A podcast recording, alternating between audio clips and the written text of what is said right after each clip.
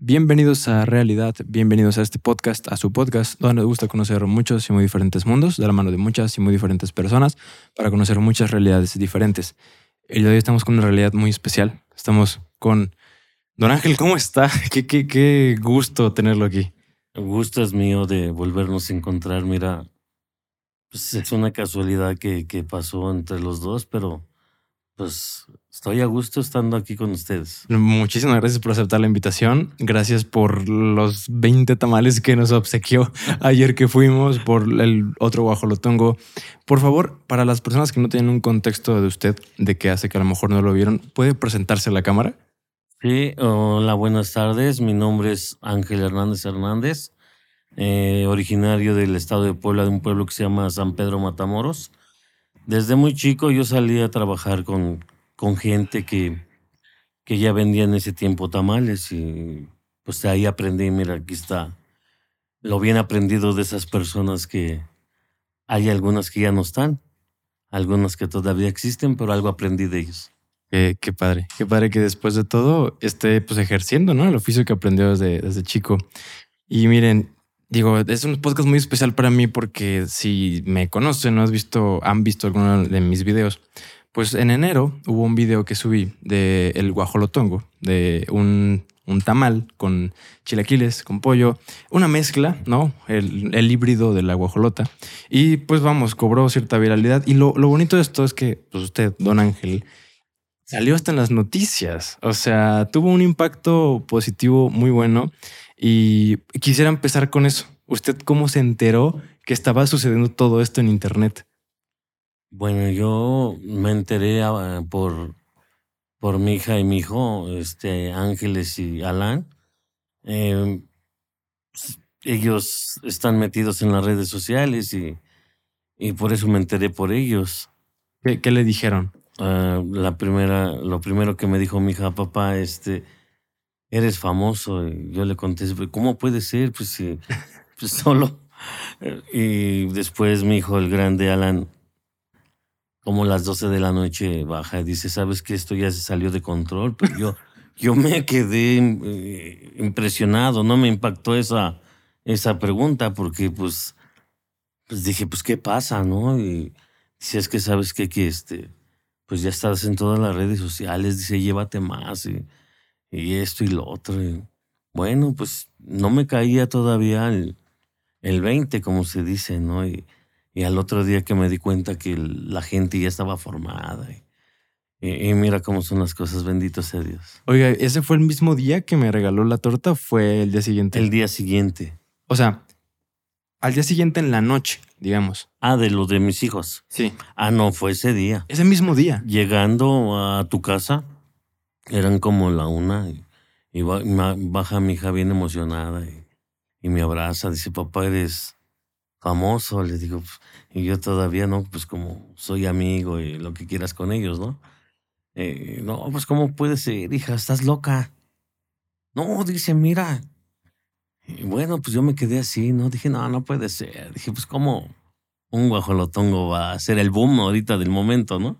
Oiga, y creyó en algún momento que, que, iba a pasar esto, porque nos vio grabando, a lo mejor dijo, se lo vamos a mandar a nuestras familias, a nuestros amigos, etcétera, pero ¿creyó que al hacer esto iba a tener este impacto?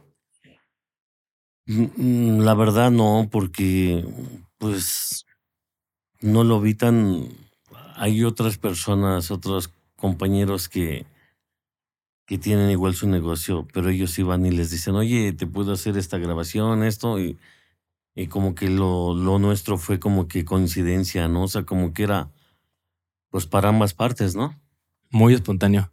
¿Qué sí. pensó? ¿Qué pensó cuando vio toda esta bolita de nieve que se iba desarrollando?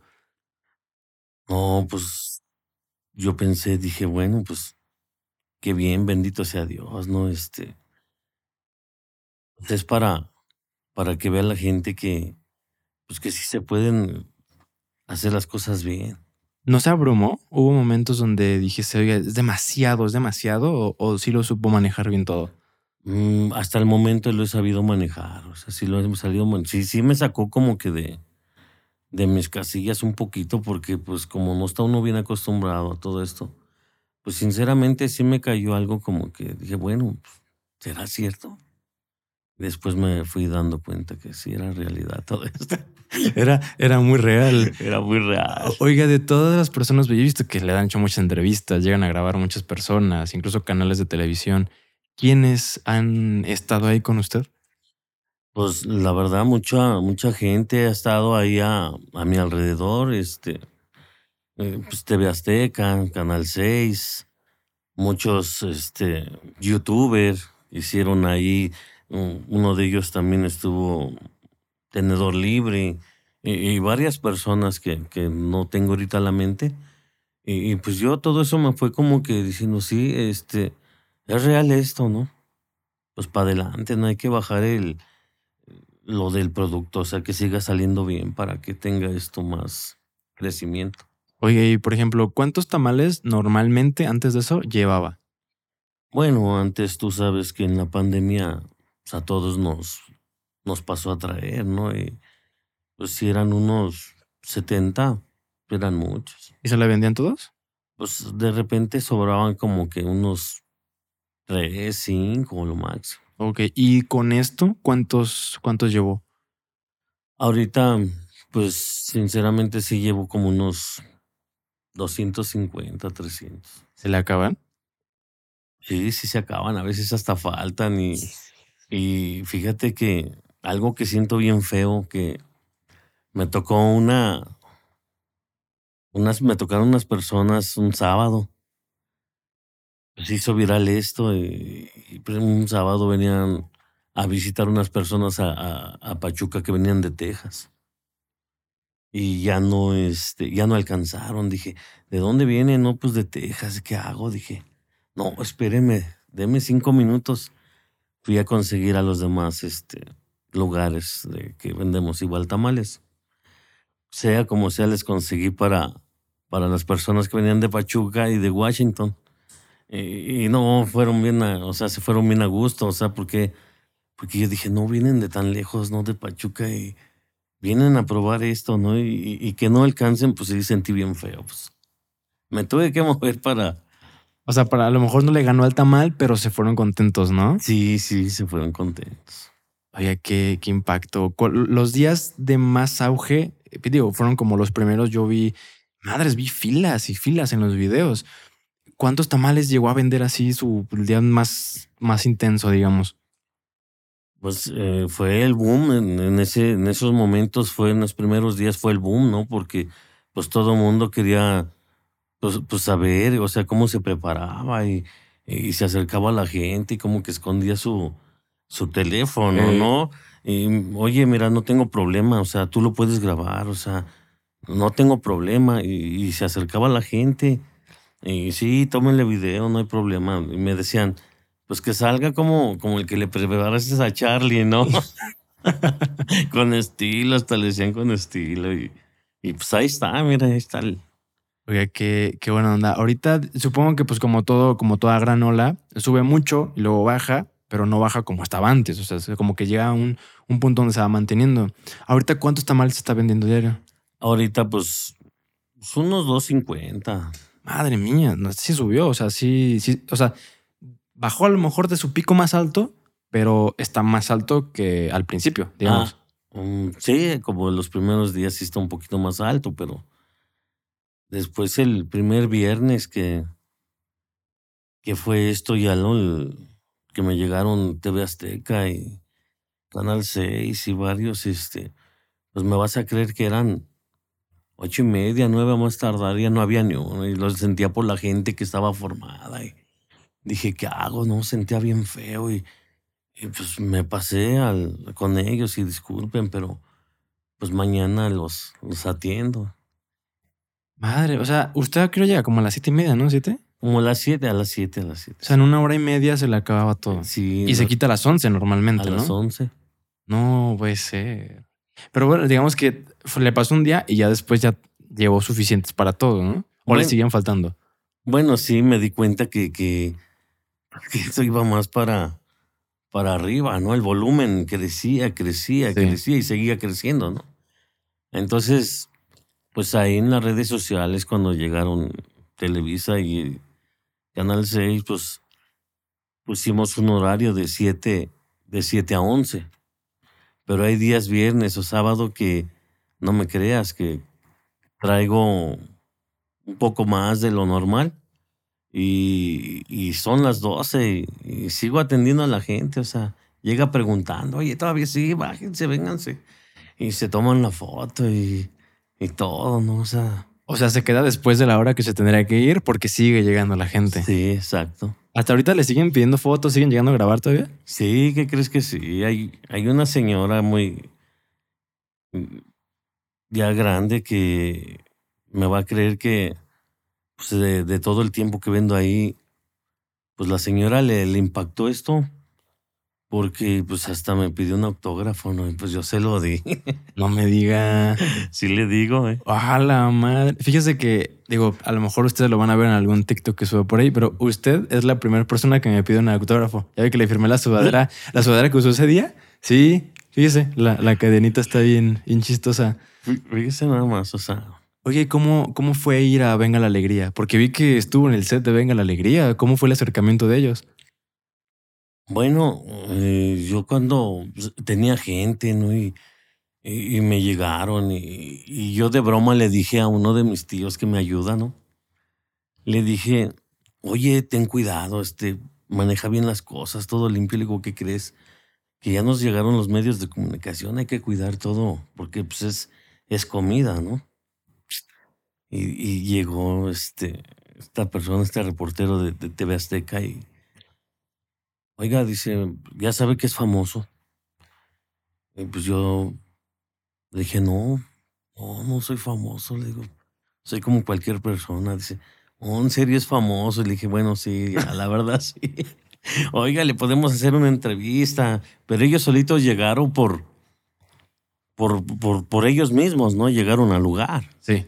Entonces ahí, ahí le pidieron la entrevista. Ahí me pidieron la entrevista. Pero grabaron ahí en su puesto, ¿no? Ahí, ajá, sí, ahí grabaron una. Y luego, o sea, ya en el set, ¿cómo fue este, pues todo este proceso? Porque aquí llega, por ejemplo, a grabar el, la entrevista, el podcast y pues dos celulares grabando, o sea, todo muy sencillo, ¿no? ¿Cómo fue la experiencia de la tele? Bueno, mira, ellos me hicieron la invitación a, a, a TV Azteca, ya me había hecho antes la invitación Canal 6 y quedaron de regresar, pero ya cuando ese mero día, ellos querían la, la nota, ¿no? Canal 6. Entonces, pues se la llevó TV Azteca, ¿no? Y, y sí, fui, y, pues muy bonito, ¿eh? Todo, o sea, muy bien. Gente que no conoce, o sea, las instalaciones, o sea, se le hace algo, algo raro, ¿no? Y, y la gente es, es normal ahí, es normal. Pues es como cualquier persona, ¿no? Sí, sí. Pero está como este disfraz o como esta, este maquillaje de la televisión. O sea, ¿usted sí se la creyó que estaba ahí? Me vas a creer que todavía no terminaba de, de, creerlo, ¿no? Y hasta que salí dije, porque pues vinieron por mí en las camionetas, ahí en la camioneta del puesto, dejé mi coche, ¿no? Y me llevaron en la camioneta y me volvieron a traer. Dije, ¿será? O sea, sí fue, mira. Acabo de estar en un programa de televisión nacional, ¿será? Sí, sí, sí, es así. Volvemos de esta pequeña pausa técnica, una disculpa. Oiga, ¿y qué, qué impacto tuvo esta aparición en la tele? Porque digo, sí está siendo muy viral el, el video, muchos, muchas vistas. vi muchos artículos escritos de personas de medios de comunicación, pero estar en la tele ya es como pasar a otro nivel. O sea, y más en la tele nacional. ¿Esto cómo le impactó en su vida personal? ¿Qué decía su familia? ¿Qué le decían en el puesto? Bueno, mi familia no lo puedo creer que, que esté pasando todo esto. Pero ya lo asimilaron y, oye, tu papá es famoso. sí, mira, gracias a Dios, mira, después de tantas cosas que hemos pasado, pues, y ahí anda, dice, y es normal, sigue siendo igual, dice. Y pues amigos, tamaleros, luego, luego el mensaje, ¿no? Pues bendiciones, Colorada, y que Dios te bendiga y lo que menos esperábamos de ti, mira en qué lugar estás y no, no, hace unas cosas muy bonitas, ¿eh? O sea, notó muy buena vibra de las personas. Sí, de todas las, de todas las personas, o sea. Qué chido. Muy, muy, muy buena vibra de, de, de toda la gente. Oye, ¿cómo le hizo para atender a tanta gente? ¿Tuvo que contratar a más personas? Me vas a creer que los primeros días, o sea, mi, tío y yo no la, no la rifamos porque sí estaba pesado. Yo terminaba bien cansado, ¿no? Después sí tuve que conseguir otras dos personas porque pues sí te estresaba todo el gentío porque, o sea, yo lo que sentía feo es de que llegaban a mí y me decían, oiga, todavía alcanzo. Es que, ¿qué cree? Que llevo una hora y media formado. No, sí, digo, todavía alcanza. Y yo ya bien cansado de la espalda. Ay, me dice una señora, oiga, dice, ya no aguanta la espalda, ¿verdad? Le digo, la fama cuesta, le digo. sí se cansaba mucho. Sí, aún todavía, o sea, lo que es jueves, viernes y sábado, sí es bien cansado, pero bendito Dios, no tenemos trabajo más que nada y salud. O sea, esos son sus días más pesados. Más pesados, sí. Madre, sí. ¿Sigue contratando gente todavía? ¿Ya está usted, usted solo? ¿Cómo le está haciendo ahorita que ya digamos que se, se estabilizó, digamos? Bueno, eh, seguimos los mismos. Seguimos los mismos porque como el, el espacio es chico, tenemos que cuidar la, el paso de, de, la escuela y del banco, ¿no? Porque claro. pues vaya a haber alguna queja y pues lo que no queremos es que nos moleste, ¿no? Para trabajar bien. ¿No hubo quejas de algún locatario cercano por toda la gente que se empezaba a amontonar? No, que fíjese que no, no hubo ninguna queja, lo contrario, los vecinos que nunca me compraban. Déjeme le digo que bendiciones, me da gusto, señor, y, y una gente como usted, quisiéramos que hubiera muchas en el país, en el mundo. Y yo me quedaba, ¿será? Sí, pues sí es, mire. Qué chido. O sea, las personas que usted a lo mejor se ubicaba, pero... Nunca me compraban y, o una que otra vez me compraban, ¿no? Y ahora con esto dice, oiga, veo la fila. Pues, ¿qué regalan? No, pues regalamos los ricos guajolotongos, les digo. Y, y ya se animaban como a probar la comida por fin. Sí, porque tengo esa costumbre como pues, te la hice, ¿no? La gente que pues que no conocía el alimento, pues tú le tienes que ofrecer para qué, para que lo pruebe y después de ahí se enamore de, del alimento, ¿no? Así sucedió. Yo, vine el, ayer que llegué por mi guajolotongo directamente, casi casi. Llegué, dejé mis cosas y bolas por el guajolotongo, así, ¿no? La verdad. Oiga, y después de todo esto, la verdad fue un crecimiento, pues, muy grande, muy, muy estrepitoso, muy vertical quizá. ¿Qué plan hay con, con usted, con el carrito de tamales? ¿Piensa irse a algún local? ¿Piensa poner más carritos? ¿Piensa qué ha, qué ha pensado? ¿Para dónde quiere irse? ¿O quedarse como está? Bueno, la, ilusión de uno es crecer, ¿no? Y si se puede crecer, qué bien, ¿no? Porque pues de ahí se, se le ayuda a gente que, que no tiene empleo y, pues se podría hacer una cadenita para que eh, gente tenga un empleo, ¿no? ¿Y lo ve cercano? O sea, ¿cree que se pueda? O sea, ¿está usted trabajando para eso o lo ve ahí como un plan quizá a largo plazo? No, pues sí estamos trabajando para hacer algo bien para que esto vaya creciendo. Mi idea sí es, pues, un localillo o, o poner un, un puestecillo ahí mismo, pero bien hecho, de, de acero inoxidable. Sí, sí, como uno de esos carritos de, de hot dogs o algo así, ¿no? Sí. como más, más en forma. En sí ya me están diseñando uno, Órale. pero con el logotipo enfrente del guajolotongo, o sea, cómo está el, el plato y, y todo. O sea, va, va, caminando para, digamos que formalizar más esto, crecerlo más todavía, ¿no? Sea lo más formal, sí. Oiga, y al margen del guajolotongo como tal, pues usted tiene toda una historia, ¿no? Que no conozco. Bueno, ahorita estamos platicando un poquito, pero, pero vamos, no. Solo sé que, que es el señor de los tamales, que se hizo famoso por un, por un video. Pero platíqueme, ¿cuál es su historia? Bueno, mi historia es de, pues, pues algo larga, ¿no? Porque, este, pues yo desde, desde los cuatro o cinco años no, no tengo papá, ¿no? Y, yo creo que pues, eso me ha hecho a ser fuerte y, y, pues saber arreglar los, los problemas. Y si estás abajo, tienes que saber cómo levantarte.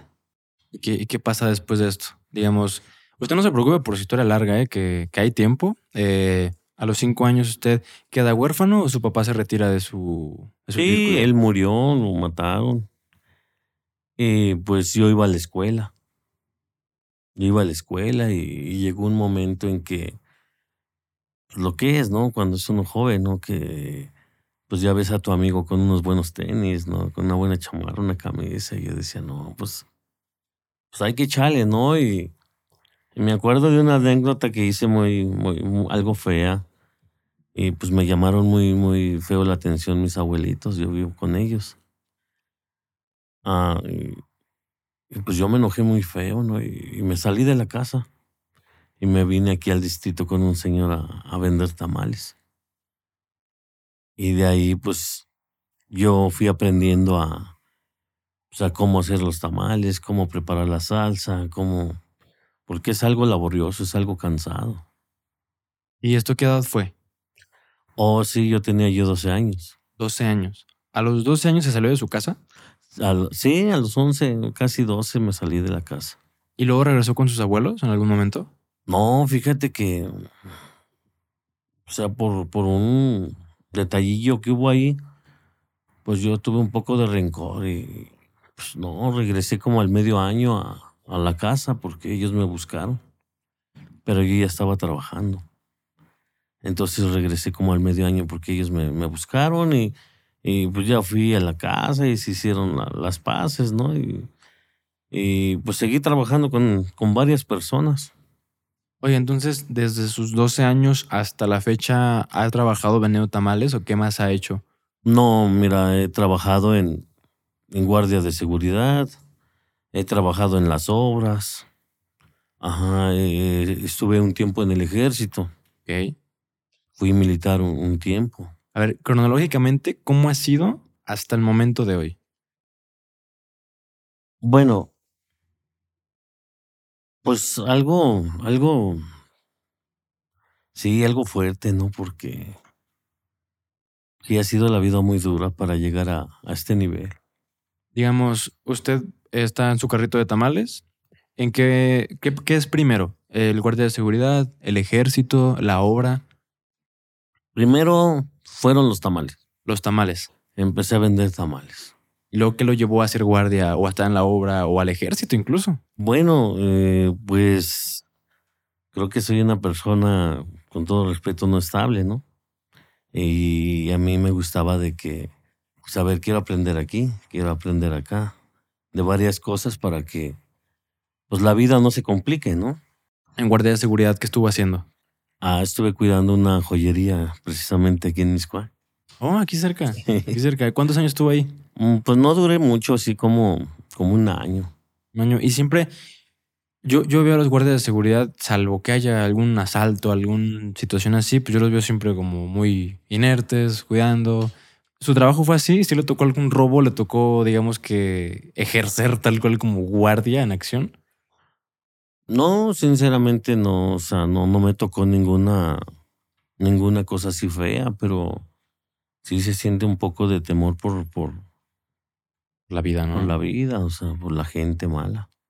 Híjole, pues es que está arriesgando la vida por un negocio que, que pues no creo que le pague tanto como para arriesgar su vida, ¿no? Sí, sí es verdad. Oye, pero pues le gustaba este ambiente o cómo fue que da con el ejército?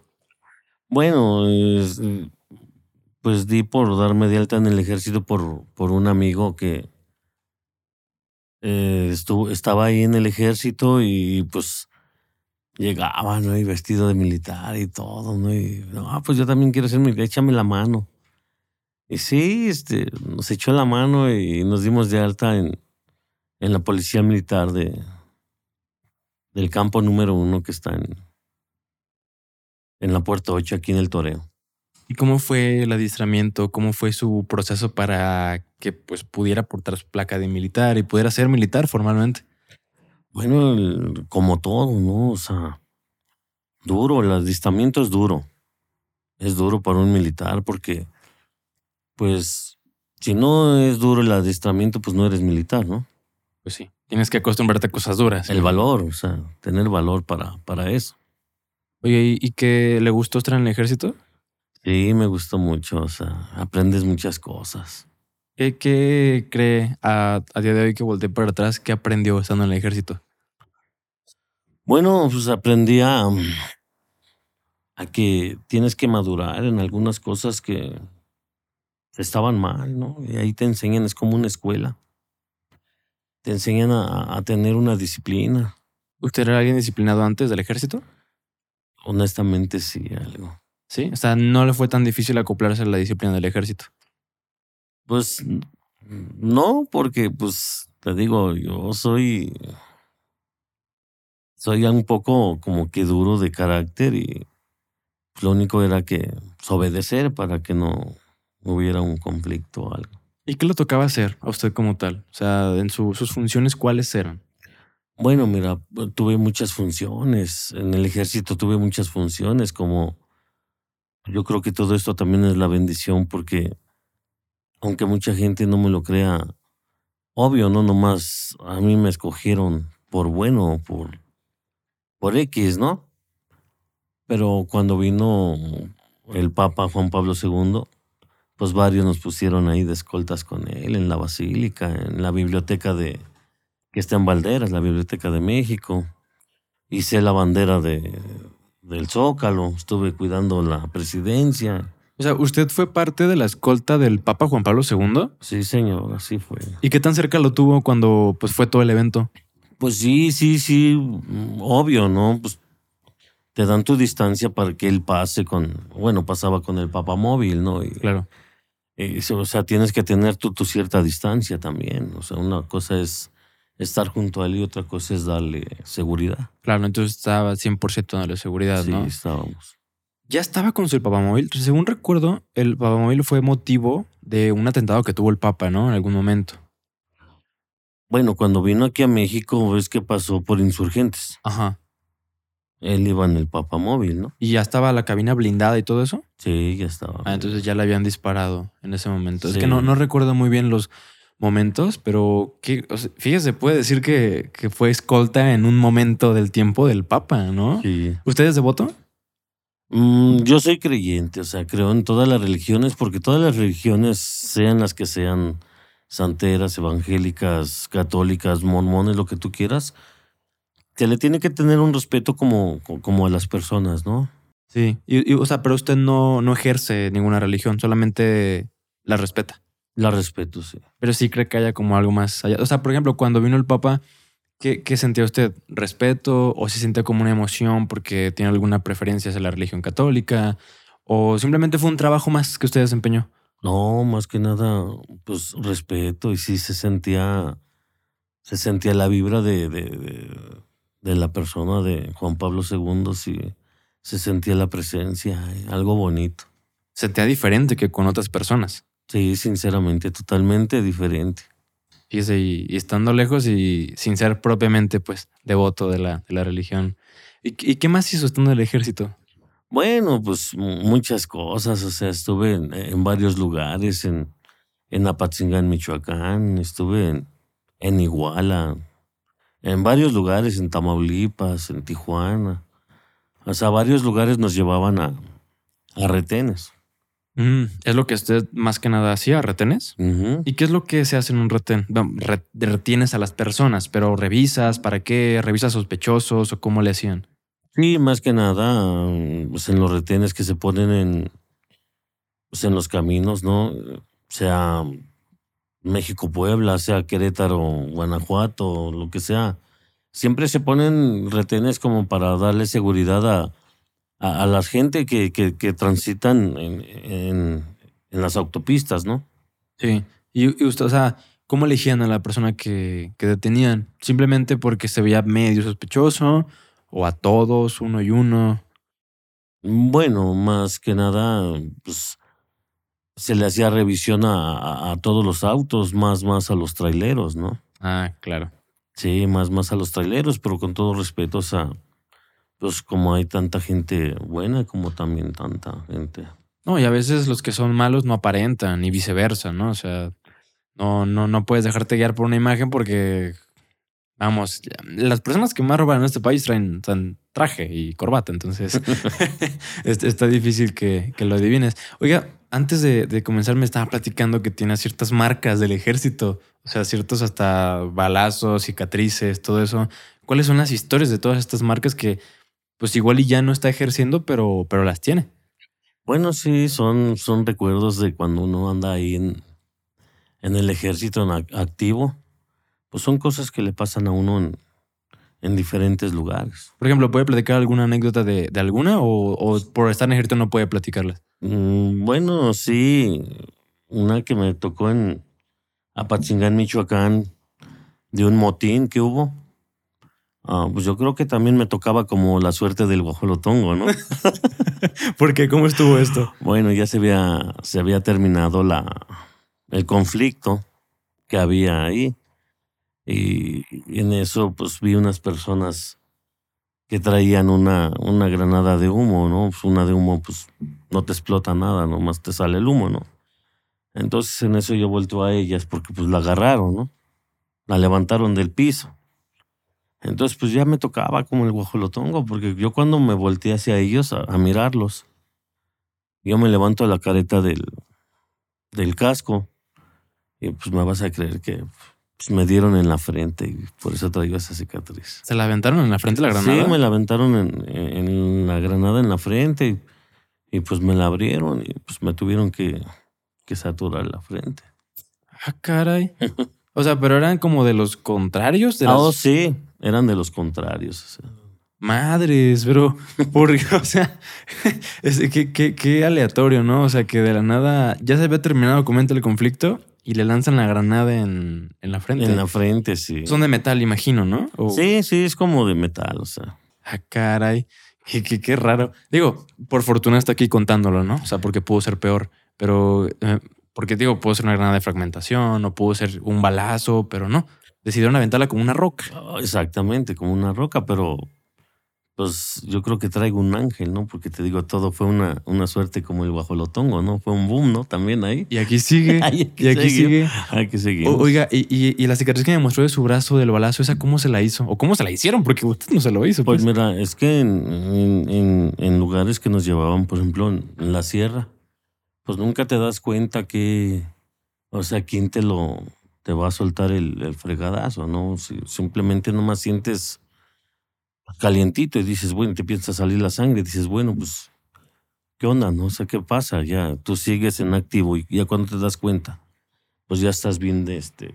Desangrado. Chorreado de sangre. ¿Y fue un enfrentamiento o fue un ataque directo a quemarropa? ¿Cómo estuvo? No, fue un enfrentamiento, un enfrentamiento entre, entre varios en, en la sierra, sí. En una sierra. Uh -huh. No, pues qué va a haber. No se ve nada. ¿Y cómo se siente un balazo? ¿Usted que ha recibido varios? No, pues nada más se siente así como, como si algo te quemara, como que si la, o sea, la pólvora te quema. O sea, pero la pólvora hace que salga la bala. Lo que se te incrusta es el puro metal, ¿no? O también se incrusta la, la pólvora. Bueno, cuando, cuando lleva cierta potencia, te llega a salir el, el en el orificio el, la bala, ¿no? Y cuando no, pues se te queda ahí. Y si no te la Ahora sí que si no te la sacan, pues te sigue caminando. Y te sangra, ¿no? Te empiezas a infectar sí, y todo. Exactamente. Pero entonces no se siente tal cual cuando entra, simplemente como es tan rápido, se siente calientito. Dependiendo en qué, en qué, en qué lugar te toque, ¿no? Porque si te tocan el hueso, pues a fuerza sí, sí vas a sentir este, lo feo. ¿Y le ha tocado un balazo en el hueso? No, no, desgraciadamente, fíjate que en el hueso no. Desgraciadamente. En, en, en el músculo. en los músculos, sí. Oye, ¿y usted, digo, como miembro del ejército, le tocó saber que alguna de sus balas llegara a alguien que perdiera la vida o que se hiriera? ¿O no, no supo? Sinceramente no, o sea, nunca sabes porque la verdad no, no nunca va, nunca ves a quién, a quién le das, ¿no? Solo le das. ¿Y, y qué, cómo, cómo, lleva esa parte? Digo, mm, usted es una persona bondadosa, generosa. Sin embargo, estás en el ejército, tienes que acatar órdenes, o sea, tienes que hacer las cosas a lo que, a lo que sea, ¿no? Y en, eso está proteger tu vida, proteger la nación, este, o sea, cumplir tu, tu cometido, así sea acabando con la vida de otras personas. ¿Cómo llevó ese proceso? O sea, jamás se sintió culpable, nunca como que tuvo alguna confrontación con usted mismo que dijera, ya no quiero hacer esto. Fíjate que sí, o sea, llega el momento, cuando está uno chavo, ¿no? Llega el momento que te, pues te vale todo, ¿no? O sea, dices lo que venga, ¿no? Después ves a, personas sufriendo por, por, por, sus familias cuando salíamos, pues nos llevaban a destacamento a diferentes lugares. Veía que les dolía su familia, ¿no? Y dices, bueno, pues no tienen por qué pagar justos por pecadores. Claro. Entonces, ahí llega un tiempo de que tú cumples tu contrato, te das de baja y, te vas bien. Una cosa es darte de baja y otra cosa es desertar. Ok. ¿Y, cuál es la diferencia entre una y otra? Ah, bueno, pues si desertas, dejas tus papeles en, eh, ahí en, en, las oficinas de, de la Sedena, ¿no? Y, si, si tú te dabas de baja bien, metes tus papeles, o sea, te dan bien tus, tu cartilla, tu baja, todo, o sea, sales, sales derecho. ¿Y por qué la gente desierta o deserta? Creo que es deserta. ¿Por qué la gente deserta y no se da de baja? Bueno, es que hay muchas, muchas, muchas cosas, ¿no? Que pues cuando está uno chavo, te digo, no piensa uno en el futuro, ¿no?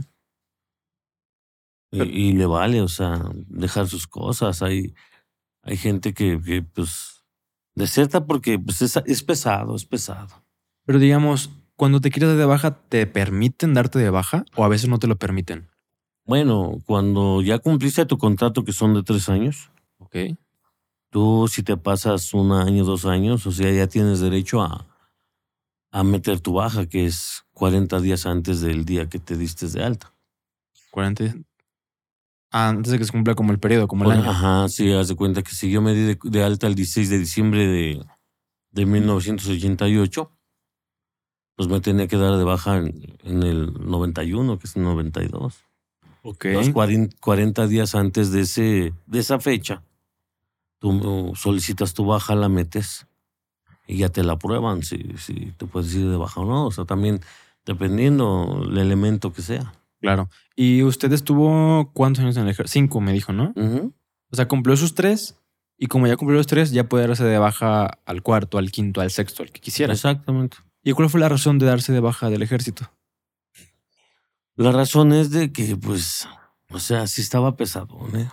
estaba algo pesado y dices, bueno, pues ya, ya estuvo, ¿no? Ya, ya supe que es el ejército, ya, sé, ya sé que es un, ser un soldado, ya sé que es todo un adiestramiento. Dije, bueno, pues vamos a buscar otra cosa, ¿no? Que, que son los guajolotongos, ¿no? Cuando usted salió del ejército, ¿se puso a vender tamales de nuevo? No, fíjese que, que le dan a uno una. Pues, o sea, te dan todo. Yo, yo me fue muy bien porque recibí dinero por parte de, de, o sea, de la baja de mi contrato. Recibí dinero por parte del Banco del Ejército, del ISFAM, o sea, que es lo que te toca a tus primas vacacionales y, me tocó pues mi aguinaldo todavía, ¿no? Porque pues me pertenecía. Entonces había unos amigos que, que tenían a su familia en, Los Ángeles, como me acuerdo de esa historia. Entonces nos dimos de baja y anduvimos por ahí pues, unos dos meses cotorreando, pues porque teníamos dinero, ¿no? Íbamos a fiestas y eso. Y un día se le prende el foco a uno de mis amigos que dice, oye, vámonos a Los Ángeles, dice, tengo familia. digo, pero pues yo qué voy a hacer, yo no conozco nada, es más, no sé ni inglés. Ni inglés, digo, pues no, vámonos, allá nos enseñan. Dice, pues además pues tenemos feria. ¿Cuándo te vas? Le digo, no, dice, pues creo que se fue un, un lunes, un martes. Ah, bueno, le, le, echo una llamada. Le digo, bueno, va, me voy contigo. Pues, pues quiero, quiero, pues una aventura a ver cómo es Estados Unidos, ¿no? Los Ángeles, ¿no? Sí. Nos fuimos a la central del norte, agarramos el autobús a Tijuana. Ya llegamos a Tijuana y, ahí le marca a su camarada y ya nos mandaron un coyote el, día viernes en la noche. En la noche. Pasamos como a las, como a la una de la mañana, la línea en, Tijuana, por donde están las playas. Entonces yo cuando veía el, el, helicóptero, el, que le hicieron el Mosco, pues yo veía que abría los matorrales y había gente ahí escondida, ¿no? En ese momento yo me, se me vino a la mente acordarme de, de, la canción de los Bookies, ¿no? Entre matorrales, ¿no? dije, no, pues sí, sí es, sí es real, ¿no? Dije, sí es real.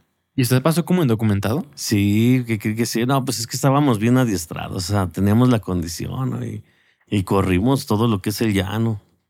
Corrimos, corrimos, corrimos y, y fíjese, o sea, no sé qué ángel tengo, ¿no? Me va a creer que esa vez nos pasó una muchacha y un, joven. Y en eso pues nos llevaba, ahí viene la migra y nosotros a córrele, ¿no? Y la chava me agarra del brazo y, la voy jalando, pero pues ya, ya, o sea, no es la misma, o sea, condición de uno a, ellos, ¿no? Entonces ella me acuerdo que llevaba su, su maletita. Y entonces me da la maleta, dice, llévatela, dice, yo me quedo. Pero pues yo no sabía ni qué onda, dije, no, me va a creer, ¿no? O sea, mucha gente le platico esa historia, me va a creer que no, o sea, ni por aquí, ¿no? Ya cuando llegó la muchacha al otro día, porque nos llevaron a un yonque. ¿Qué es eso? Eh, Es como un, como una casa así de, un, un camper de un carro, algo así. Ok, ok. Ajá, en, en San Fernando, San Isidro, por ahí, ¿no? Porque, porque después está el freeway. Me acuerdo que llega la chava y le dice, oye, dice, ¿dónde está mi maleta? Dice, a mí no me la diste. Dice, pero es que se la di a uno de ellos, ¿no? Y yo tengo la maleta. Y le digo, mire, aquí está, señorita. ¿Ella, ella sí pasó después? Ella sí después pasó al otro día. Ok. Entonces, este, y me va a creer que abren la maleta y, y, pues bueno, si fuera otra gente, le digo, pues, ahí tengo un ángel, ¿no? Abren la maletita y no, pues un resto de dólares. Dije, no, ¿Llena, llena de dólares? llena de dólares estaba esa bolsita. Dije, no, pues no, ¿qué onda? No era para mí como el guajolotongo, ¿no? Claro. O sea, usted bien pudo quedársela o ella pudo no pasar. O sea, porque al final se la dio a usted. Sí. ¿Cómo cuántos dólares eran? En cálculo general ahí en la maleta. No, pues la verdad no, no, no percibí cuánto, pero sí, sí eran, Mucho. sí eran muchos dolaritos. Oye, ¿cómo fue específicamente esta parte de pasar como indocumentado? ¿Los llevan a una parte de la frontera en carro? ¿Los pasan por algún túnel? Eh, literalmente tienen que correr ustedes. ¿Cómo está? O, en ese momento, ¿cómo fue? Bueno, en ese momento se te viene a que te tienes que cuidar de la migra, porque pues, donde te agarra la migra, pues tú ya sabes lo que sucede, ¿no? Entonces nosotros en ese momento pensamos en correr, o sea, ¿Pero dónde los dejan? ¿Los pasan por el por lo- por la línea, por la línea. la línea que es que sería Eh, bien? lo que divide Estados Unidos y México, ves que hay unas como mallas. Claro, metálicas muy altas, ¿no? Ah, exactamente. O sea, los pasan y ahí a su suerte. Teníamos que brincar la, la malla al otro lado y ahí a correr. A correr hasta donde estaba esa, eh, o sea, tenemos que pasar el, llano, ¿no? Hasta llegar a la traila esa que, que no, no- nos, tuvieron, ¿no? Y ya de ahí, pues ya, ellos saben su camino, ya ellos ya saben dónde llevarte. Y lo que sí me acuerdo que llegamos a, tenía yo un, un hambre, ¿no? Un hambre, así que, que si en el momento me hubieran, eh, no sé, ofrecido un guajolotongo, no me acabo dos, ¿eh? Y son muy llenones, ¿eh? Muy llenones. Entonces llegamos a a Los Ángeles, en, en la- porque ahí son por áreas, ¿no? En la área 12. Sí. Ahí nos llevaron con un familiar del chavo este. Y yo llevaba un hambre y sus familiares, eh, lo único que nos ofrecieron ese día fue pura caguama, ¿no? Yo llevaba un hambre. Se le subió rapidísimo. Sí, no me vas a creer que una fiesta muy, muy bonita, no se me olvida. La- de su primer día. De mi primer día allá en Los Ángeles. Y, ¿Y pero el coyote para qué era entonces? bueno, pues el coyote era para que lo llevara a su destino. Ah, o sea, tú te fletas a cruzarte, pero estando allá, pues ya te, ellos te mueven y todo el onda. Sí, tú te avientas. Desde, desde, desde, desde Tijuana ellos te, te llevan a tu destino hasta, hasta donde estés. ¿Ellos cruzan contigo? Ellos, ellos te llevan, o sea, su obligación de ellos es de que tú, tú llegues a tu destino y ahí les pagas Hasta que llegas. hasta que llegas. Entonces cruzan contigo corriendo. Corriendo, van atrás de ti, porque pues, obvio, tú no sabes los caminos, ¿no? Tú no sabes Claro. las veredas, tú no sabes dónde llegar, ¿no? Y ellos saben bien cómo hacerle para que no te vea la migra, imagino. Exactamente.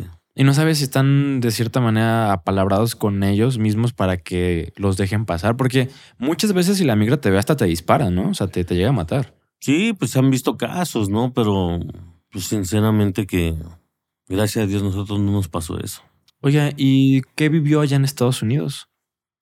Pues viví, pues, sinceramente, yo estaba acostumbrado a, a la vida de aquí, de, de- de- del mexicano, ¿no? Porque pues allá son otras, otras tradiciones y aquí tú estás acostumbrado a, a comer tamales, chilaquiles, guajolotongos, lo que tú quieras, ¿no? Y allá no. ¿Y, y qué tal? O sea, ¿qué estuvo trabajando? ¿Estuvo simplemente con el- los familiares de su amigo? ¿Cuánto tiempo estuvo allá? Estuve como unos tres meses porque sinceramente no, no me gustó, o sea, la, la- la vida de allá porque sinceramente luego el primer lunes que yo, yo los iba a acompañar a un trabajo porque pues yo no iba en cuestión de trabajo, yo iba en cuestión de, de conocer, ¿no? Y de gastar su dinero, ¿no? Sí, sí, la verdad, ¿no? Y pues en ese tiempo sí tenía una feria, ¿no? Un dinero.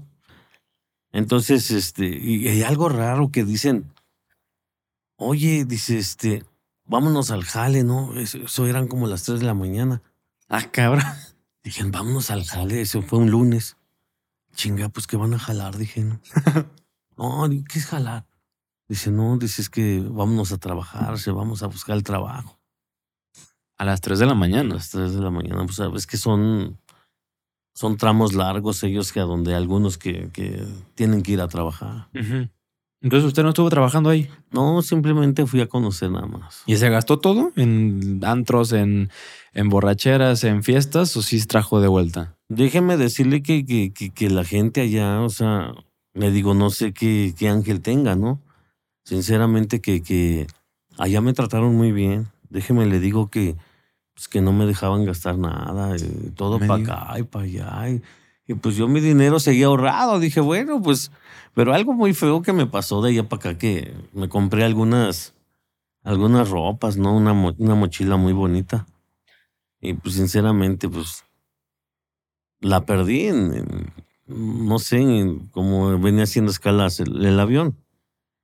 Pues, la verdad perdí hasta mis papeles de- del ejército, ¿no? Esa es la anécdota que, que, que toda la vida la traigo. No me diga. Ahí le digo. O sea, perdió todos los papeles, perdió, perdió la documentación que lo avalaba como, como militar. Sí, todo eso lo perdí. ¿En el avión, en el documentado, en cómo estuvo? Sí, pues es que todo lo traía en la maleta.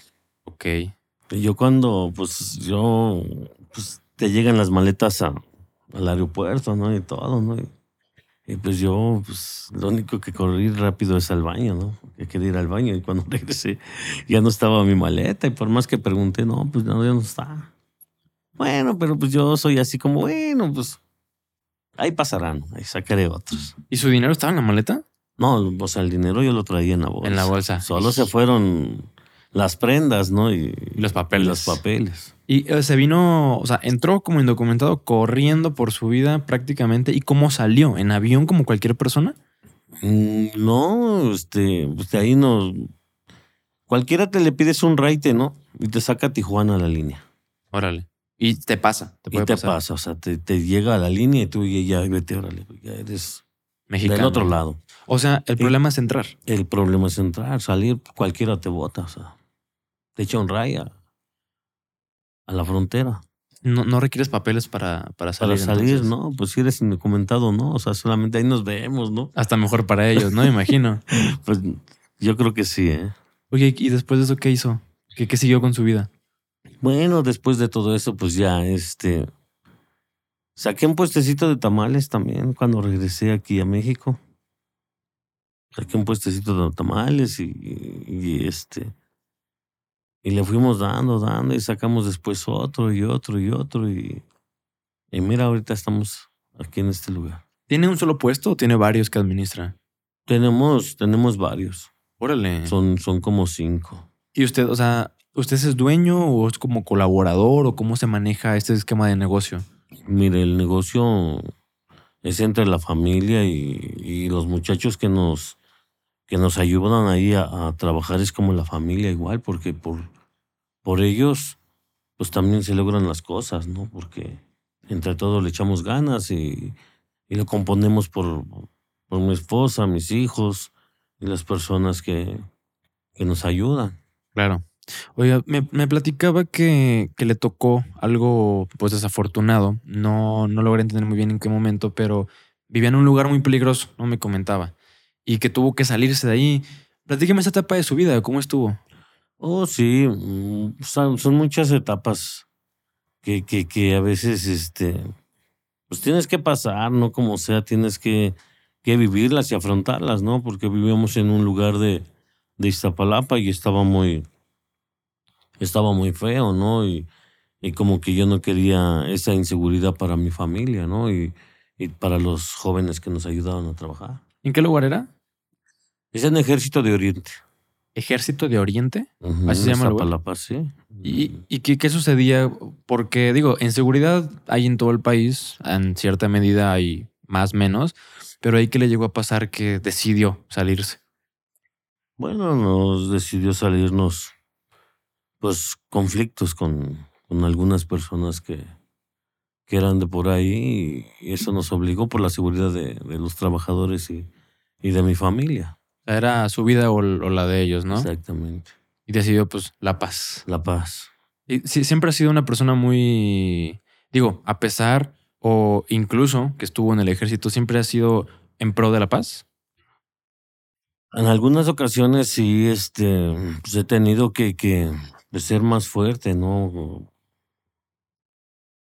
También soy pasivo, ¿no? Pero también soy Le entra cuando se tiene que, se tiene que entrarle. Pero bueno, aquí, aquí decidió mejor salirse, eh, sin confrontaciones. sí, todo por, por la vía buena y pues que Dios bendiga a esas personas, ¿no? Y nosotros estamos bien más que nada la seguridad de mi familia.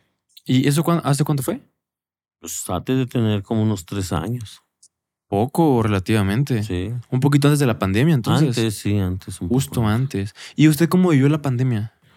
Pues muy difícil, fíjese que, que muy difícil, o sea, muchas cosas, muchas cosas feas que pasaron, ¿no? Como todos en, en, en todas las casas, en todos los hogares, cualquiera le, le perjudicó esta pandemia. Usted ya estaba con los tamales, ¿no? O sea, le obligaron a quitar los tamales. Por seguridad de la demás gente, sí nos obligaron a, a no salir a vender porque pues, los contagios estaban muy altos. ¿A usted le dio COVID? No, sinceramente no, pero sí me vacuné y todo. ¿Y, y qué tal? O sea, ¿cómo se repuso? Literalmente estuvo sin recibir un solo peso, no podía trabajar. ¿Hasta qué punto llegó esta crisis con usted? La crisis, el punto que llegó a nosotros que lo sentimos, ¿no? Y, eh, lo más feo que sentí es de que los muchachos que nos ayudan, colaboran con nosotros, se quedaran sin trabajo, ¿no? Porque sea como sea, pues uno tenía que vender un, o sea, algo, o sea, dicen, el bien es para remediar los males, ¿no? Claro. Y eso fue lo que hicimos y, y, y, pues, lo sentía por los muchachos que nos ayudaban, o sea, tenían que buscar otro, otra forma, ¿no? O sea, digamos que usted la sobrellevó porque tenía bienes, pudo vender. Sí, sinceramente sí. Pero en el caso de los chavos, pues van empezando, ¿no? O sea, digo, uno como chavo tener patrimonio, pues cuesta, ¿no? Cuesta bastantes años. Entonces era complicado más para ellos, a eso se refiere, ¿no? Sí, exacto. ¿Y cómo se levantó cuando vio que ya las cosas iban cambiando para bien? Bueno, llegó un, un- como en los puestos tenemos permisos.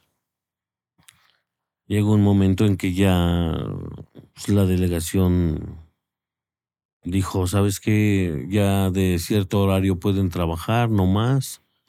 Eh, no aglomeración en, en, pues, en los puestos, o sea, tienes que tu distancia, el gel, eh, el, el, el hule que tenías enfrente en la mesa. Claro. Ajá, para, para pues, seguridad de ambas partes, ¿no? Imagínense que lo del guajolotongo pasara en esa época. No, pues la aglomeración no. Porque se juntó muchísima gente, ¿eh? Sí. No tuvo problemas sanitarios por eso. Digo, fue en- justo cuando llegó la ola de Omicron, que estaba durísimo. Pero, ¿cómo lo vivió? O sea, ¿no, no, no llegó alguna autoridad sanitaria a dispersar a la gente? Fíjese que sí, sí me llegó, pero pues este, yo lo que hice es tener mi gel, tener agua con alcohol y cloro, enjuagar ahí las, las jergas, lavarse las manos ahí y, pues darles la distancia, ¿no? A la gente, pero déjeme le digo que, que, con todo respeto, pues había gente que no, que la verdad no obedecía, es que se, se acercaba a ver cómo cómo se preparaba, porque para ellos, como dicen ellos, esto fue algo pues que la verdad nunca se había visto, ¿no? Y, y pues salió, mira. Claro. Oye, ¿ha visto más colegas usted, de usted pues, que venden tamales que han replicado el guajolotongo? Sí, sí, sí he visto, o sea, sí. Oye, no hay bronca de, de, de, que te compimos, no, ¿sabes qué? Que, que, mira, esto es para todos, o sea, ahí hice un video, no sé con, con qué este, persona, y lo único que le dije que, dije en ese, en ese video que, que le echaran ganas, que hicieran bien las cosas para que la gente eh, disfrutara y, y, y pagara lo que es para para un desayuno, ¿no? Claro. Entonces, digamos que obviamente no puede patentar la idea del guajolotongo, creo que es muy complicado, pero sí vio un respeto por su idea de sus colegas que le preguntaban. Sí, déjeme le digo que sí hay mucho respeto, o sea, hay mucha gente que, que me respeta por, por, por el tipo de persona que soy. Cuando soy duro, soy duro, y cuando soy normal, blando, o sea, soy, soy tranquilo, pero con toda la gente yo convivo, o sea, soy sociable. Se ha ganado el respeto de las personas. Exactamente. Oiga, y específicamente en este oficio de vender tamales, ¿cómo es? ¿Cómo es la rutina? Me platicaba que se levanta muy temprano. ¿Qué se requiere para que lo podamos ver a usted allá a las 7 de la mañana con su carrito lleno? Bueno, se requiere de mucha resistencia, ¿no? Porque es cansado, sí, a veces también estresado, ¿no? Y, y le digo que, que este, pues te tienes que levantar a, a, las 4 de la mañana para que las cosas vengan, vengan frescas. ¿Para qué específicamente se va al abastos? Eh, ¿Empieza a hacer los tamales como tal o cómo? No, deje, le digo que, que, que los tamales se hacen en la noche en la noche se hacen para que se dejen en, en, en la estufa o en el quemador toda la, la, noche con fuego lento. Entonces ya si usted se levanta a las 4 de la mañana y, y le da otro toque de, de, flama para que se termine de cocer bien el tamal. O sea, hasta eso tiene su chiste. ¿eh? Tiene su técnica, hacer tamales sí, buenos. tiene su técnica. Déjeme le digo que, que cuando se enoja alguien de, de, de, de los que colaboran ahí, déjeme le digo que si llegan a salir este Crudones, ¿eh? ¿En serio? Sí, en serio. Transmiten la energía al tamal. Es verdad. Oye, ¿qué más, qué, qué más hace usted, eh, digamos, a las 4 de la mañana? Los vuelve como a terminar de cocer. ¿Qué más hay que preparar? ¿Por qué tan temprano? Bueno, se tiene que preparar el atole, ¿no? O sea, tiene que venir bien, bien cocido para que a la gente no le haga daño. ¿Eso se hace eh, en la mañana o desde la noche se hace el no, atole? No, se deja se deja un, un, bote grande con agua con, con canela, lo dejas a, a, fuego bajito y de ahí ya se levanta a las cuatro y le sube, ¿no? Ya, ya le echa lo que es la, la leche, lo que es el arroz, el chocolate y, y, la maicena y tiene que hervir bien, ¿no? Y, y para que el, el, arroz sí lo probó, ¿no? ¿El arroz? El, no, no, fue el chocolate. El, el, chocolate. Bueno. Sí, me dio creo que atole de chocolate, si no me equivoco. Le llegó un olorcito así como, como a vainilla, ¿no? Sí, sí, sí. Bueno, entonces eso cuando ya termina, cuando está ya casi a punto ya de, de su punto de hervir, ya hirvió bien, se le echa su toque de vainilla. ¿Para qué? Para que cuando destapen el, el bote del atole salga el aroma a vainilla. Ya nomás. Déjeme, le digo que también tiene su chiste todo eso hacer atole, hacer tamales. Miren, no, no me imaginaba. Hace poco mi familia estaban ahí en la casa haciendo tamales. Eh, no sé qué tipo de tamales, no, o sea, yo no sé nada de cocina, yo nomás los veía. Pero muy simple se veía para mí. Pero bueno, eran unas cantidades domésticas, ¿no? De que 20, 30 tamales, no, no tantísimos. Pero no me imaginaba esto, o sea, eso de la precocción, fuego lento, o sea, es, es laborioso. Creo, creo que es una profesión que a veces la pueden subvaluar porque tiene su chiste como lo comenta y a lo mejor no muchos nos imaginamos que un carrito de tamales tiene en su historia al menos del día que desde las 4 de la mañana se está trabajando con eso, ¿no? Deje, no, deje, dígame. déjeme le digo que con todo respeto, ¿no? Eh, el fuego lento es, es para que el, el, tamal no se, no se floree. ¿A qué se refiere con eso? O haz de cuenta que está envuelto en la hoja y si tú le das mucho fuego, O sea, el, el tamal se, se con, con mucho vapor se llega a abrir la hoja. Ok. Y si tú le das fuego lento, ya están precocidos, tú le subes y al tamal por eso te queda enterito. Ah, Y hay mucha gente que lo hace al revés, ¿no? Con todo respeto a todos mis colegas, ¿no? Porque hay gente, eh, y déjeme le digo con todo respeto que hay gente que sabe trabajar mejor que uno, ¿eh? ¿sí? En serio. sea, o sea, ¿Usted reconoce que hay tamaleros mejores que usted? honestamente sí, porque, porque hay que reconocer a la gente que también hace mucho esfuerzo porque sus cosas salgan bien. Oiga, y usted que digo que lo reconoce, ¿qué cree que le falte a usted para ser un mejor tamalero, que sus tamales vengan más ricos? O digo, no sé, la verdad, yo, yo del gremio no, no conozco. Pues yo le digo que lo que me hace falta es pues, poner más cadena, ¿no? Para que vayan hacer más guajolotongos. No sé por qué me piden por el estado, por Icatepec, por Nesa, por hasta Puebla. O sea, creo que es lo que me hace falta, ¿no? Porque pues el producto Está bueno. está bueno, ¿no? Y, y con todo respeto ahí mis colegas, o sea, hay gente que sabe trabajar muy bien, ¿eh? Que déjeme le digo que, que, que esto es una casualidad y, y una bendición de Dios, porque pues hay muchos, o sea, con respeto hay muchas gentes que, pues, ¿cómo puede ser que nosotros ya, no sé, dos mil años de tamaleros y él lleva 20, ¿no? Y cómo puede ser la, la, la suerte, ¿no? Pero así es la vida. Así Es- es la vida. Sube y baja. ¿Sintió envidias de algunas personas que igual se dedican a esto?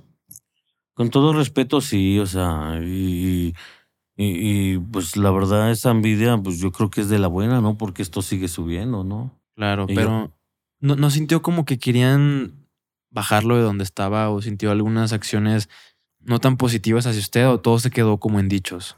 No, sí hay mucha gente que me quiso dar, o sea, bajar, no, pero, pero eso me hizo ser más fuerte porque, pues sinceramente, sí, sí, sí hubo gentes que, pues tú sientes, ¿no? El- la mala vibra. Y yo dije, bueno, no, o sea, me tocó a mí, eh, échale para que cuando te toca a ti seas mejor que yo, ¿no? Si yo soy mejor, pues tú échale y debes de ser mejor que yo. ¿Y, y qué le tocaba ver a usted? ¿O qué le hacían? ¿Qué le decían? ¿O qué percibía? Hay cosas que no se dicen pero se perciben. Mira, una, una de un gesto que hicieron que, que sinceramente, bueno, pues yo estoy bendecido, ¿no? Pero un gesto que hicieron que, uy, no se supo parar bien en, en TV Azteca, ¿no? Dije, bueno, pues fui yo, ¿no? Pues a lo mejor tú cuando te toque, párate bien, ¿no?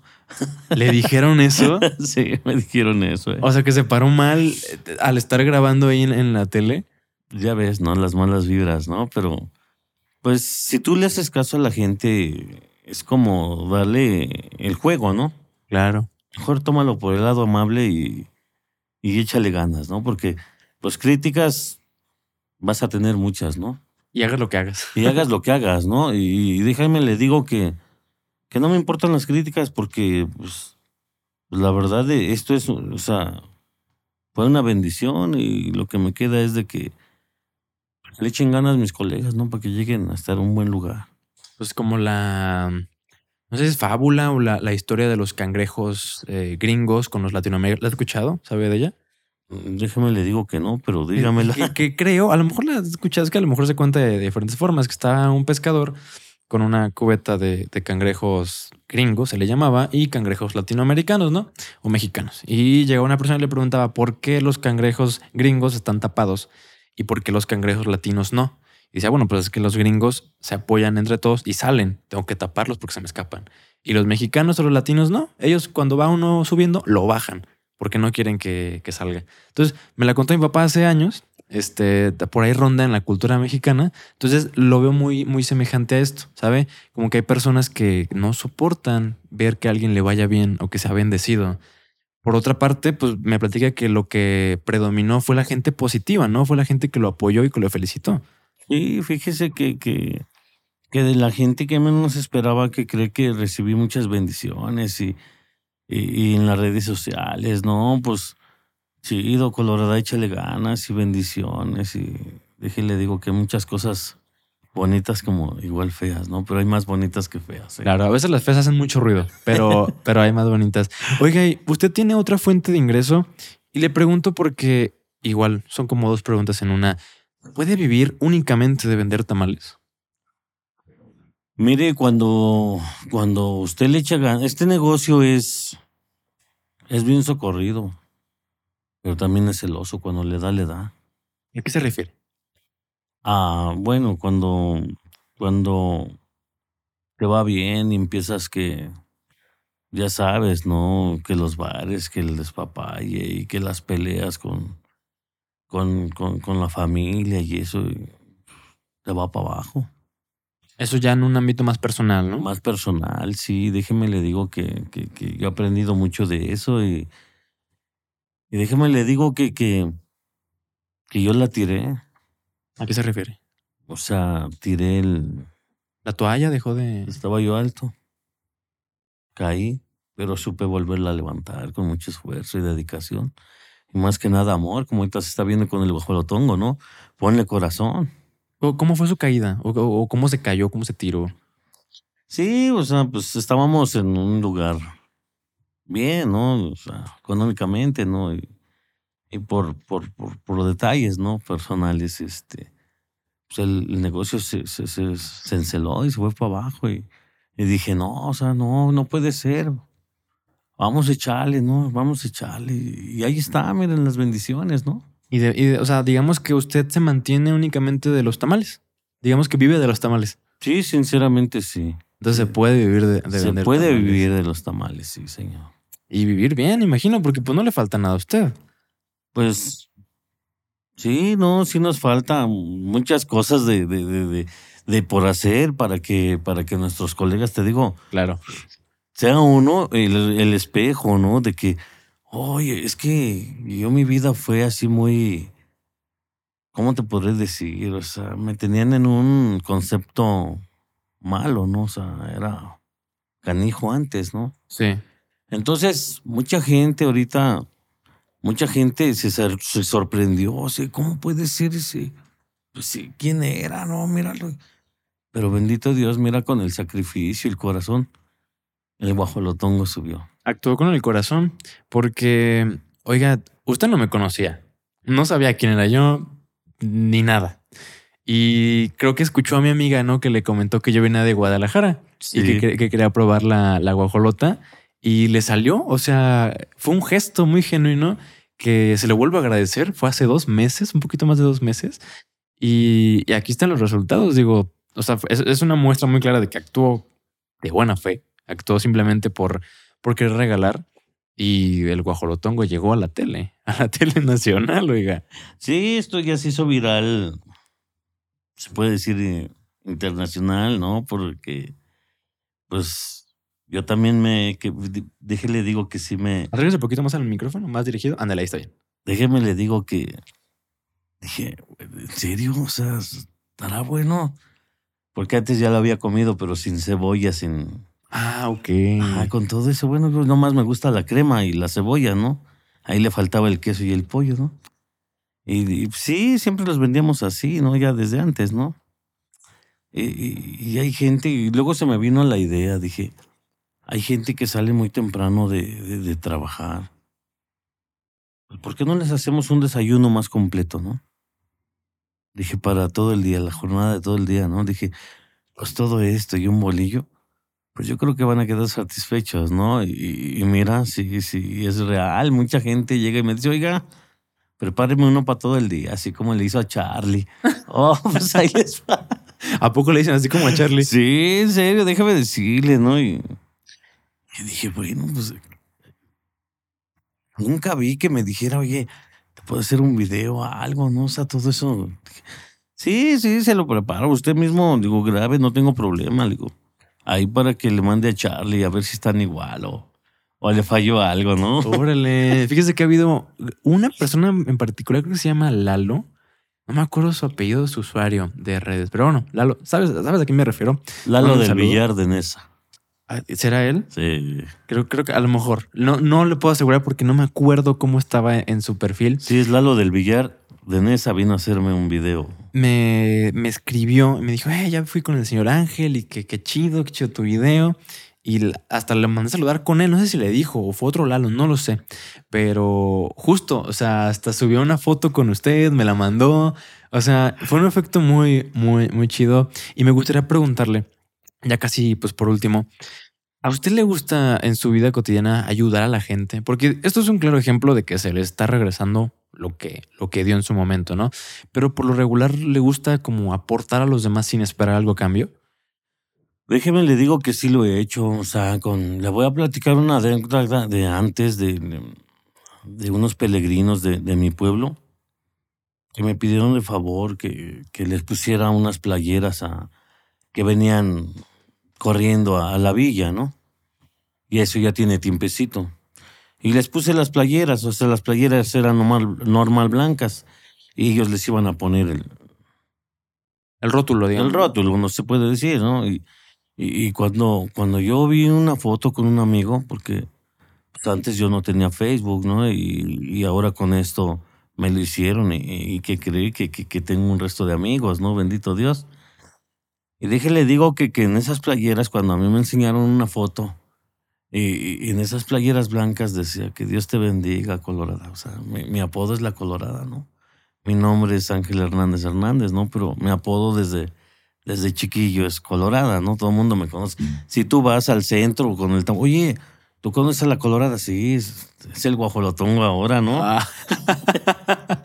Órale. y, y déjele digo que, que me pasó una... Igual lo mismo.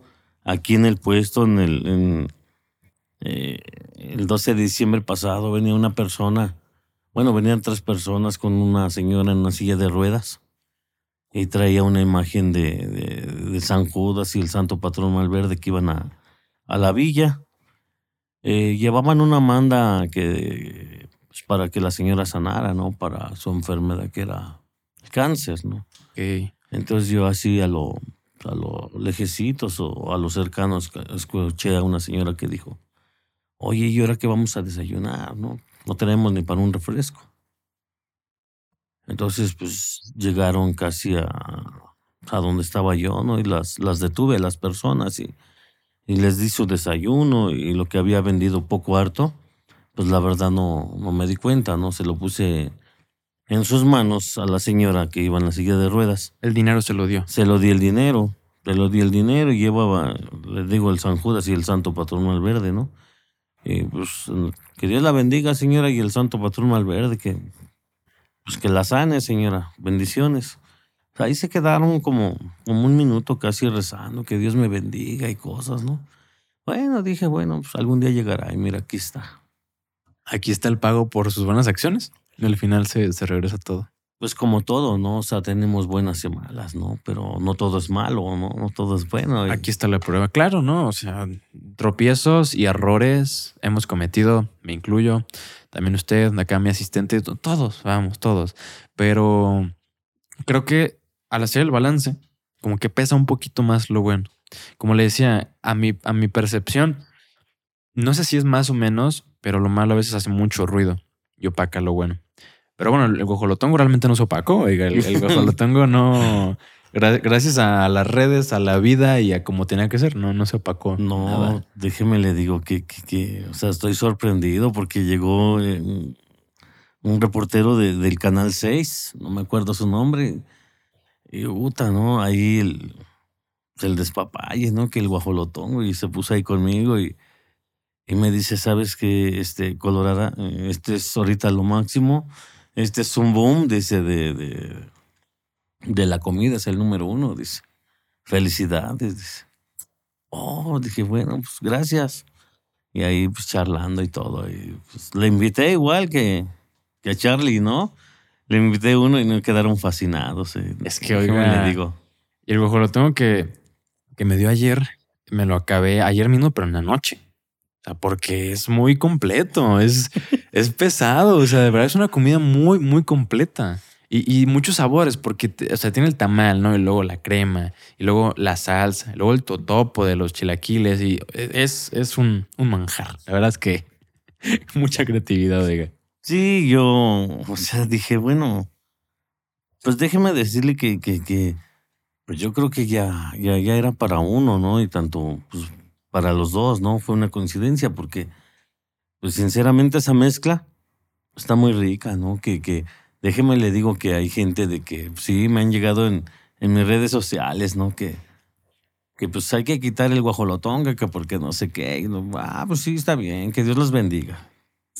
O sea, ¿lo quieren quitar o quieren que se deje de hacer el platillo? Ajá, ajá sí, el platillo. Y pues solo fue una persona, ¿no? Oh, bueno, digo, si es eso, pues lo que Dios diga, ¿no? Vamos a darle para arriba y, y digo, no por una persona se, se va a ir todo para abajo, ¿no? Y bueno, y mientras que uno siga, siga con el buen producto, con el buen alimento, así como hasta ahorita ha estado, no ha recibido ni una queja. O sea, quiere decir que que, que, no porque esto ya, o luego me dicen, oiga, señor famoso, no, no soy famoso, sigo siendo, sigo siendo el mismo, ¿no? Digo, no hay que perder el piso porque, pues, somos todos iguales. Claro, y, y lo ha visto en su vida, como estás arriba, estás abajo. Exactamente. En cualquier momento. Oiga, una última pregunta. ¿Por qué la colorada? ¿Por qué lo apodaron así? Bueno, déjele digo que, que eh, en, en, el pueblo este, teníamos una tía que, que en paz descanse, ¿no? Que Dios la tenga en santa gloria. Se llama María, bueno, se llamaba María y pues ya murió hace unos, unos 30 años, 40 años, o sea, ya tiene. Entonces, pues yo con mis amigos, tú sabes, ¿no? Cuando tienen los 10, 12, pues quieres saber qué onda con el cigarro, con una cerveza o el pulque, ¿no?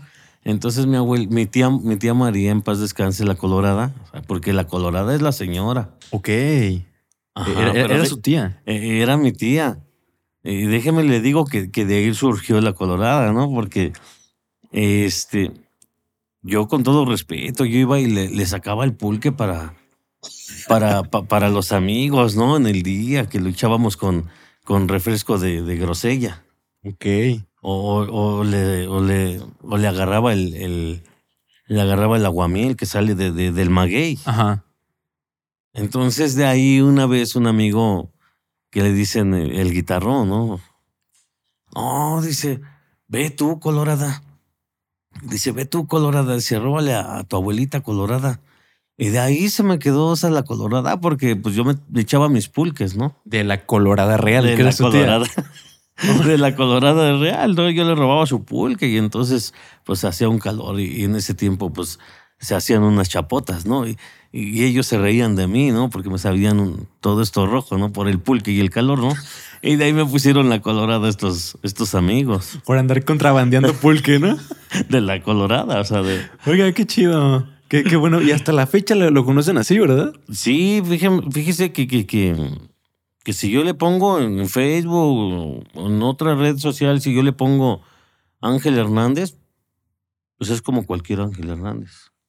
Y si yo le pongo, o sea, como está ahorita mi Facebook, Colorada Hernández, pues ellos saben luego, luego quién es Colorada Hernández, ¿no? O sea.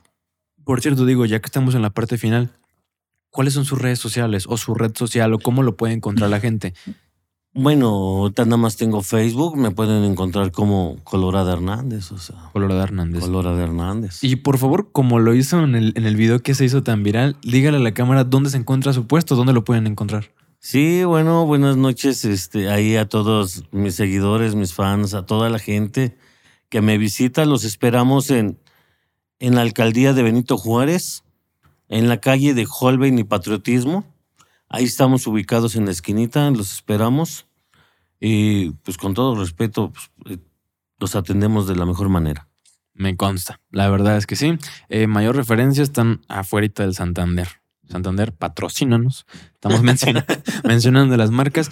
Don Ángel, ¿algo que le quiera decir a su familia, a la gente que lo ve, a la gente que le consume, ya para concluir?